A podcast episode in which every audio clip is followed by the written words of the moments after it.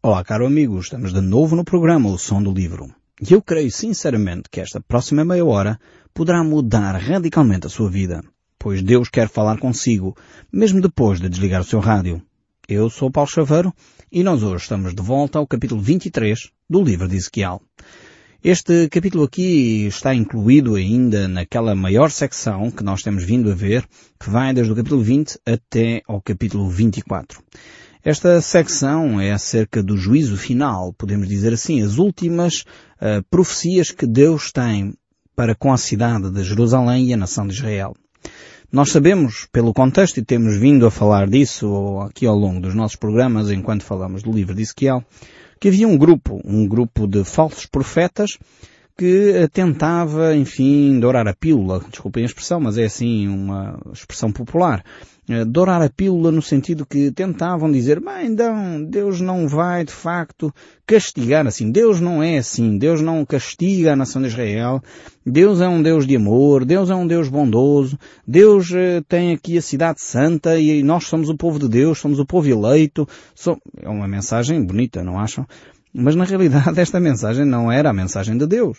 Deus tinha dado a Ezequiel e estava a dar passos concretos para que a cidade ou se arrependesse e Deus aí daria uma segunda oportunidade se houvesse um arrependimento sincero ou então de facto a destruição viria sobre a cidade de Jerusalém. E foi o que aconteceu. Ezequiel estava a proferir exatamente essa mensagem enquanto os falsos mestres traziam um discurso positivista, um discurso assim para a frente, um discurso que encorajava, um discurso que animava, mas que na realidade não resolvia o pecado do povo. Há determinados uh, textos bíblicos que são desconfortáveis. Provavelmente estes textos que nós temos vindo a falar são textos desconfortáveis. Falam de juízo, falam que Deus é um Deus justo, que é um Deus santo, é um Deus que não tolera o pecado. E muitas vezes nós não gostamos deste tipo de discurso. Se calhar você está mesmo já tentado a desligar o rádio e dizer, eu vou mudar, mas é depois que não, não estou para ouvir isto. Mas muitas vezes, quando nós fazemos ouvidos do mercador, é, deixamos passar ao lado aquilo que é a maior bênção de Deus. Hoje em dia há muitos grupos, eh, chamados grupos de autoajuda, grupos que têm promovido eh, trabalho eh, com pessoas que têm adições, pessoas que têm problemas com toxicodependência, álcool, pornografia e outros males que têm assolado a nossa sociedade, jogo e coisas desse género, que no fundo o que estes grupos fazem é ajudar a pessoa a reconhecer as suas falhas nós diríamos numa linguagem mais religiosa, pessoas a reconhecer o seu pecado. E na realidade o que esses grupos fazem é levar as pessoas a isso. E quando elas reconhecem o seu pecado, confessam a sua fraqueza e deixam, eles sentem a promessa de Deus que alcançam misericórdia. Recebem a bênção de Deus. A bênção de Deus não falha. Quando Deus diz que se nós confessarmos o nosso pecado e deixarmos, alcançamos misericórdia, quem faz isso, mesmo não tendo esta compreensão do texto bíblico, ele realmente recebe misericórdia. E esta é a grandiosidade da palavra de Deus. Ela cumpre-se eh, mesmo que nós não tenhamos consciência total daquilo que estamos a fazer. Quando nós vivemos o Evangelho de Cristo de uma forma integral, Deus traz a bênção sobre a nossa vida. E é isso que, de facto, o povo de Israel não tinha percebido. E por isso estava aqui eh, alguns falsos mestres a tentar trazer um discurso mais animador, e às vezes parece a algumas pessoas na nossa sociedade que o caos está instalado, mas a pessoa traz um discurso mais animador e acha que pelo discurso animador as coisas vão se resolver. Há uma grande diferença entre ser pessimista, eh, otimista e realista. Encontrar aqui o que é que é ser realista às vezes é complicado, porque todos nós achamos que somos realistas. Os otimistas acham que são realistas, os pessimistas também acham que são realistas. Mas eh, precisamos de perceber o que é efetivamente a realidade não escamotear a, reali a, realidade. Se há um problema de corrupção no nosso país, é necessário atacar esse problema criando mecanismos que vão efetivamente travar a corrupção do nosso país. Travar esses lobbies. Os políticos não podem tentar fazer com que a justiça seja torcida a seu favor quando não lhes dá jeito. Ou as uh, pessoas que têm muita influência, pessoas que estão em posições de grande influência, tentar torcer a justiça, precisamos de juízes que são de facto juízes de caráter, pessoas que têm um caráter eh, que se assenta na verdade. Quando nós permitimos que a mentira, até temos aqui no nosso país, e creio que a nível mundial, o dia famoso, chamado Dia da Mentira, não é? Quando nós até promovemos um dia deste género, nos órgãos de comunicação social, quando nós promovemos isso a título de brincadeira até nos nossos locais de trabalho, nós estamos a dar espaço para que essa mentira não só fique no dia 1 de Abril, mas passe para o resto do ano. E infelizmente quando há pessoas que mentem e não são devidamente corrigidas, isso depois mina a nossa sociedade, sejam eles ministros, primeiros ministros ou cidadão comum. Precisamos de viver numa sociedade onde a verdade é fundamental, porque na verdade que vai surgir a confiança. É na verdade que vai surgir o progresso. É na verdade que vai efetivamente libertar esta nossa nação das amarras de destruição que temos vivido. Não é só um discurso positivista que vai resolver o problema. Aliás, aqui, no caso de Israel, o discurso positivista até era prejudicial, porque estava a afastar as pessoas da realidade. Estava a afastar as pessoas daquilo que era o problema central da sua sociedade e por isso havia necessidade de Deus trazer constantemente à lembrança deste povo aquilo que era a sua realidade. Então Deus vai fazê-lo de novo. Agora Deus vai usar uma história, uma parábola, uh, mais uma tentativa da parte de Deus de fazer este povo tocar-se, perceber o seu erro. Então Ezequiel, mais uma vez, não vai falar a, a, sua própria ideia, vai falar a palavra de Deus. Diz assim, veio a mim a palavra do Senhor dizendo. Aqui temos Ezequiel fiel, fidelíssimo à palavra de Deus. Como seria importante que os nossos pregadores, os nossos pastores, os nossos padres, os nossos líderes religiosos fossem fiéis à palavra de Deus como Ezequiel foi. Veio a mim a palavra do Senhor dizendo, e ele literalmente agora vai transpor aquilo que Deus disse ao seu coração. Aquilo que Deus lhe transmitiu a ele, ele vai fielmente transmitir às pessoas como era importante haver de facto pessoas assim hoje em dia, pessoas que ficam firmes na palavra de Deus. Pessoas que não se desviam nem para a direita nem para a esquerda, pessoas que não buscam os seus interesses, pessoas que não buscam a sua conta bancária, pessoas que não buscam poder e fama, mas pessoas que buscam verdadeiramente a palavra de Deus. Como o nosso país seria muito diferente, a nossa Europa seria muito diferente se cada um de nós uh, se alicerçasse nestas palavras que são palavras de vida. Mas estamos então aqui no capítulo 23, o verso 2 diz, Filho do homem, houve duas mulheres, filhas de uma só mãe, estas se prostituíram no Egito, prostituíram-se na sua mocidade, ali foram apertados os seus seios, apalpados os seus seios na sua virgindade. Os seus nomes eram Olá e a mais velha Olibá, sua irmã. E foram minhas, e tiveram filhos e filhas. E quanto ao seu nome, Samaria é Olá e Jerusalém é Olibá. Deus relata aqui então uma história. Deus pega na nação de Israel e transforma isto numa história, enfim, de infidelidade, uma história de prostituição, eh, para tentar tocar mais uma vez esta nação, ver se esta nação se desperta, se toca, se percebe o seu caminho. E Deus pega então nestes nomes, eh, que têm significados, é importante nós vermos os significados desta, destes dois nomes, Olá e Olibá, para nós não diz nada, enfim, são nomes engraçados, mas em termos eh, do hebraico, onde este texto bíblico foi escrito, eh, Deus identifica um nome eh, com a cidade de Samaria e outro nome com a cidade de Jerusalém. Porque estas duas cidades, fazendo um resumo histórico para aqueles que não nos têm acompanhado, a nação de Israel era una até Salomão, Uh, portanto, o rei Davi e o rei Salomão criaram um grande império, mas logo a seguir os filhos de Salomão uh, dividiram o reino uh, por má gestão, e isto tem sempre consequências, os maus gestores, os maus políticos trazem consequências para o povo, e ali o povo se dividiu. Criou então a nação de Israel a norte, com dez tribos, e a nação de Judá a sul, com duas tribos. A nação de Israel a norte ficou com a capital Samaria, enquanto a nação de Judá a sul ficou com a capital em Jerusalém. A capital a sul e a nação a sul, apesar de ser só duas tribos, de facto, estavam muito mais próximos, apesar de tudo, do, do, conhecimento de Deus, da relação com Deus, do que a nação a norte. Quando eles criaram, isto logo, logo no início da divisão da, do território, quando eles criaram a cidade de Samaria, isto foi um, um golpe político no sentido de não levar as pessoas até Jerusalém. Em Jerusalém sabiam que havia o templo, criado e construído por Salomão, um templo fantástico, considerado uma das maravilhas da antiguidade, e depois o, o rei em eh, Israel estava com receio que o povo eh, de alguma forma se voltasse para Judá e migrasse para Judá por causa da sua fé. Então o que é que ele fez? Constrói um altar em Samaria. E ali leva o povo à idolatria. Leva o povo a afastar-se de Deus. Vejam como as medidas uh, políticas têm influência também na fé e vice-versa. As duas coisas estão interligadas. A sociedade, nós não somos departamentos. Esta é uma mentalidade grega, que nós pensamos que podemos eh, compartimentar a nossa vida. Esta é a minha área social, esta é a minha área de lazer, esta é a minha área profissional, esta é a minha área familiar e esta é a minha área religiosa. E nós compartimentamos a nossa vida assim. Mas na realidade a Bíblia nos mostra que nós somos um todo. É verdade que temos áreas, mas nós uh, somos um todo. Temos que ser o mesmo no trabalho, o mesmo que somos em casa, o mesmo na nossa fé, a mesma coisa quando estamos no lazer. Então temos uh, que perceber que a nossa vida é complexa e interligada umas coisas com as outras. Então aqui uh, o povo de Israel percebeu isto, mas pelo lado negativo, e por isso o rei em Israel criou este altar em Samaria, levando então o povo a afastar-se de Deus.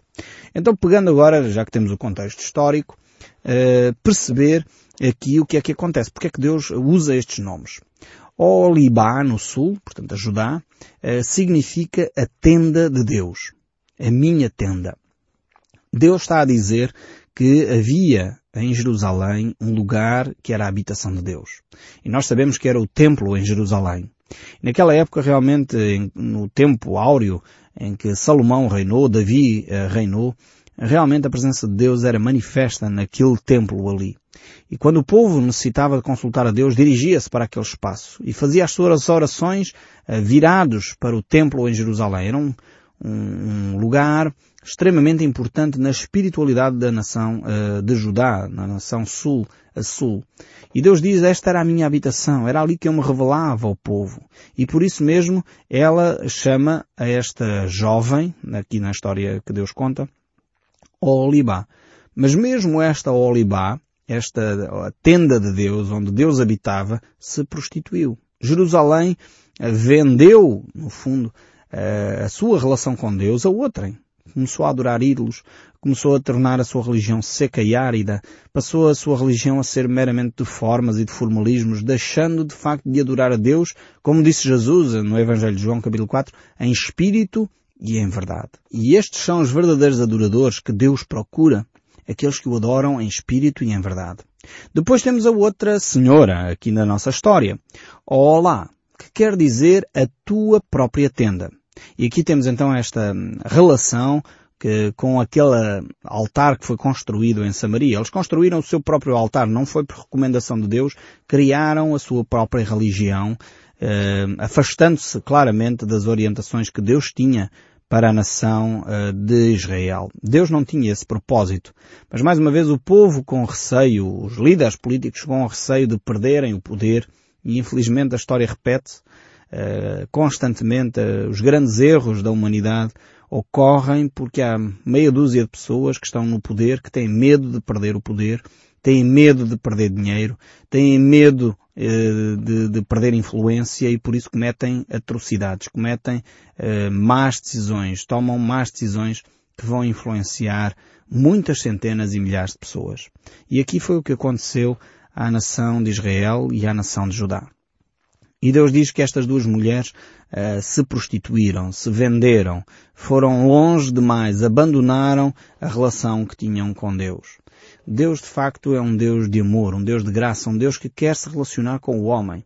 Mas quando nós substituímos a nossa relação com Deus por outra coisa qualquer, então no fundo há uh, esse, essa mudança, há essa prostituição, há essa uh, adultério, há essa contrariar a relação que tínhamos com Deus, a aliança que tínhamos estabelecida com Deus em Cristo Jesus, foi quebrada no momento em que nós introduzimos na nossa vida outro tipo de, de, de adoração, outro tipo de veneração. É necessário realmente nós percebermos onde é que estamos a errar na nossa caminhada com Deus, o que é que está a substituir Deus na nossa vida. Muitas vezes são vícios que substituem Deus na nossa vida, controlam a nossa vida. Muitas vezes é até a própria religião que substitui Deus. Nós temos, uh, somos tão dedicados à religião que esquecemos de dedicar-nos a Deus e à relação com Deus. Já não lemos a Bíblia, não oramos, não estamos em comunhão com Deus nem com os irmãos. Vivemos simplesmente para um cargo, para uma posição, para um poder, para uma influência. E não porque amamos o próximo. E o apóstolo Paulo diz de uma forma tremenda, no livro de 1 Coríntios, capítulo 13, que quem vive dessa maneira é inútil. Eu posso dar os meus bens. Se não tiver amor, nada me vale. Eu posso dar o meu corpo até para ser queimado, mas se não tiver amor, é completamente inútil. Passemos nós a ouvir o som deste livro realmente e que Deus fale connosco, ao nosso coração. Mas continuando aqui no capítulo 23, o verso 12, diz-nos ainda no livro de Ezequiel, Inflamou-se, pois, os filhos da Assíria, governadores e sátrapas, seus vizinhos, vestidos com primor, cavaleiros montados de cavalo, todos jovens de cobiçar. Aqui temos um dos uh, problemas sérios da nação uh, de Israel. É que eles, uh, na realidade, estavam a cobiçar aquilo que era, no fundo, a capacidade, a beleza, o progresso das outras nações. E neste capítulo aqui, Ezequiel volta um pouco atrás, faz uma, uma razanha histórica, mostrando aquilo que estava a acontecer no tempo do rei Acaz, que é relatado no livro de 2 Reis, no capítulo 16, verso 10 em diante, onde ali, de facto, este rei uh, estava a achar que os príncipes da Assíria eram príncipes mais bem-sucedidos, tinham, de facto, melhores posições, cavalos mais bonitos, roupa mais bonita, e no fundo, mais uma vez, se concretiza aquele provérbio que nós temos, Uh, que a galinha da minha vizinha é sempre melhor que a minha, não é? E nós temos, uh, infelizmente, esta tendência sempre de olhar para aquilo uh, que os outros têm, que é melhor do que aquilo que nós temos. Aliás, é nesta base que assenta toda a publicidade que nós engolimos diariamente nas rádios, nas televisões, nos jornais, uh, porque as pessoas trabalham em cima desta ideia da cobiça. E nós vamos atrás dela. Infelizmente, não nos examinamos, como diz o apóstolo Paulo em 1 Coríntios 11, não nos examinamos a nós mesmos. Se nós fizéssemos esta pergunta mais vezes a nós próprios, o que é que me motiva a comprar um segundo telemóvel? O que é que me motiva a comprar um novo micro-ondas? O que é que me motiva a comprar um novo computador? O que é que me motiva, e pode pôr aí o que você quiser, um novo vestido, novos sapatos, novo carro, nova casa. Qual é a motivação por detrás disto? Realmente se nos examinássemos a nós próprios, provavelmente nós uh, cairíamos menos vezes neste erro de comprar coisas que não têm influência nenhuma, que não prestam e que não, efetivamente, não acrescentam nada àquilo que nós já temos. Precisamos de criar uh, segurança no nosso coração e examinar as nossas atitudes. Mas dando um salto agora para o capítulo 24, o verso 1 diz, Veio a mim a palavra do Senhor e no nono ano, no décimo mês, aos dez dias do mês, dizendo, Agora Ezequiel, mais uma vez, vai datar, como já fez em alguns outros casos, vai datar uh, a sua profecia. Vai identificar a sua profecia com um tempo concreto. E este tempo concreto, esta data aqui, tem a ver com a ida de Nabucodonosor até à cidade de Jerusalém e a invasão que ele vai fazer na cidade de Jerusalém. Ezequiel quer que fique bem claro uh, que as profecias que ele deu antes eh, eram realmente antes da invasão e estas profecias que ele está a dar agora no capítulo 24 são datadas exatamente para que as pessoas percebam que uh, está próximo a destruição completa da nação uh, e da cidade de Jerusalém. O verso 2 diz, Filho do homem, escreve o nome destes dias, deste mesmo dia, porque o rei da Babilônia se atira contra Jerusalém neste dia. Propõe uma parábola à casa rebelde e diz-lhe, assim diz o Senhor Deus, põe ao lume uma panela, põe-na, deita-lhe água dentro, junta nela pedaços de carne, todos os bons pedaços das coxas e das espáduas, enche-as de ossos escolhidos. Mais uma vez Deus vai pegar numa imagem para tentar descrever ainda aquilo que estava a acontecer com a nação de Israel.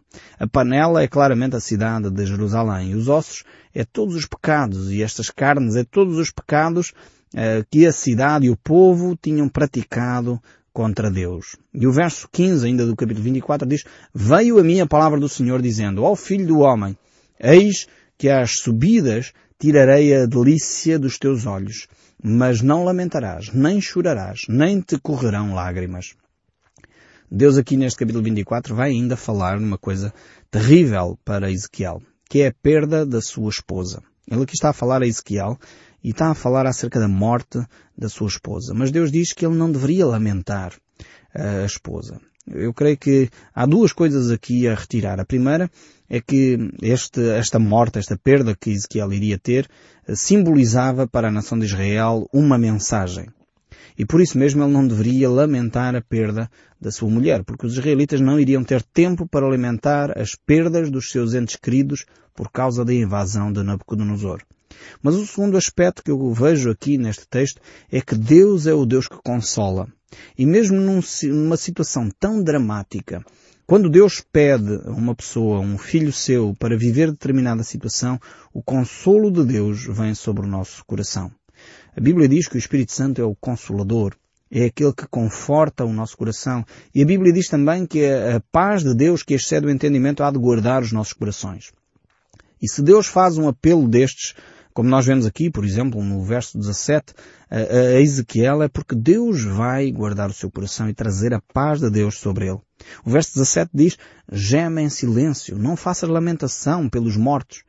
Prende o teu turbante, mete a tua sandália nos pés, não cubras os bigodes, não comas o pão que te mandam. Vemos aqui porque a nação de Israel tinha rituais muito concretos sobre eh, a perda de entes queridos. E ele não deveria viver nenhum destes sinais. E por isso mesmo isto iria servir como sinal. Diz assim o verso 24 ainda, Assim vos servirá Ezequiel de sinal. A própria vida de Ezequiel iria servir de sinal. Segundo tudo o que ele fez, assim fareis. Quando isso acontecer, sabereis que eu sou o Senhor. Ou seja, Deus queria pegar no exemplo de Ezequiel e mostrar claramente que aquilo que iria acontecer à nação era exatamente aquilo que Ezequiel estava a viver. Não teriam tempo para lamentar os seus queridos.